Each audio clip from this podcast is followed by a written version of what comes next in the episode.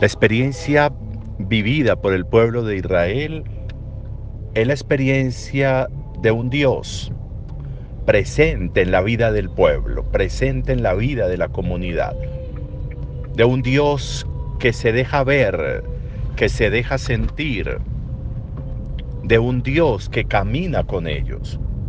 Yahvé Sebaot lo llamaban el Señor de los ejércitos, el que va abriéndonos camino, el que va llevando como la avanzada del pueblo.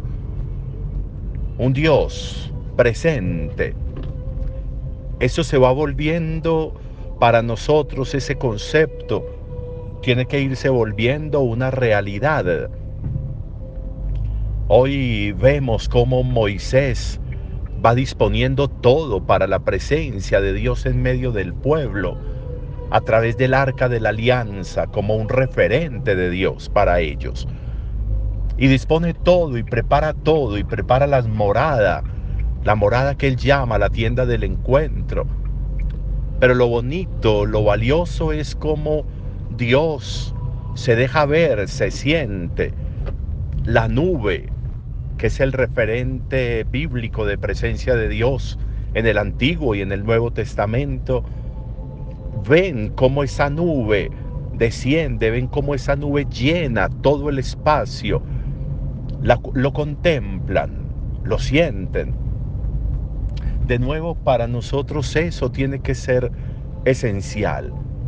Yo necesito hacer profesión de fe en un Dios real, cercano, presente, cotidiano, no en el Dios de la ausencia, sino el de la presencia, no en el Dios anónimo, sino en el Dios real que llena nuestra vida, como esa nube llenaba la tienda del encuentro, que llena de posibilidades y de realidades la vida cuando creemos profundamente en Él, como ellos lo experimentaron. Que nosotros estemos en capacidad de hacer como ese, más que descubrimiento, ese redescubrimiento de la realidad de Dios en nosotros, una realidad que se hace hoy, que se hace presente hoy, así como esa parábola final de hoy, el reino de los cielos se parece como a un padre de familia que de su tesoro va sacando lo antiguo y lo nuevo.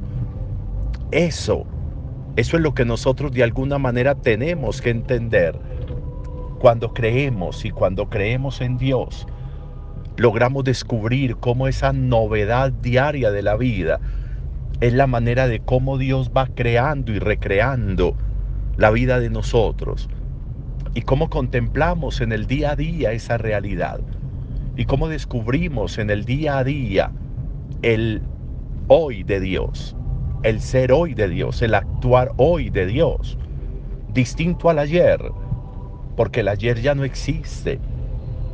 Va sacando lo antiguo y lo nuevo, va llenando de novedad la vida, para que la vida no se quede en vejeces, sino que estemos en capacidad de leerla hoy, de verla hoy, de contemplarla hoy, de no quedarnos en añoranzas del pasado y mucho menos en culpas frente al pasado. La realidad del hoy de Dios. Qué bueno que lográramos ir haciendo esa experiencia continua, cotidiana de Dios como los israelitas en la tienda del encuentro, pero también esa realidad de la novedad de Dios como ese tesoro donde se va sacando también lo nuevo para la vida, para la cotidianidad.